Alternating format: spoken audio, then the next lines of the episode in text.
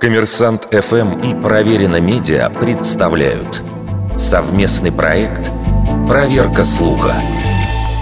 Правда ли, что кофеин вызывает зависимость сродни наркотической? Исследование, проведенное немецкими учеными, подтвердило прямую взаимосвязь между количеством выпиваемого кофе и тягой к кофеину. Было установлено, что у большинства людей, которые пьют три и более чашки в день, проявлялась именно тяга к кофеину, то есть потребность, а не любовь к напитку. Те же, кто употребляет кофе редко, пьют его из-за вкуса, а не из-за необходимости получить стимуляцию. Главная причина в том, что кофеин на биохимическом уровне помогает нам чувствовать себя бодрее.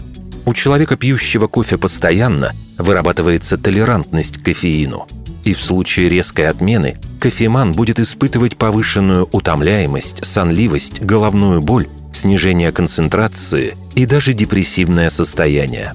Такой абстинентный синдром несложно предотвратить, если уменьшать количество потребляемого кофеина постепенно. Но можно ли назвать зависимостью привычку к питью больших объемов, например, кофе? В разумных дозировках кофеин не вредит здоровью. Например, американский регулятор называет безопасной дозой 400 мг кофеина в день. Это те самые 3-4 чашки, которые немецкие ученые определили порогом устойчивой тяги к кофеину. Но в больших объемах кофе не оказывает существенного негативного влияния на поведение человека, а потому сравнение зависимости от кофе с наркотической зависимостью некорректно. Вердикт. Это полуправда –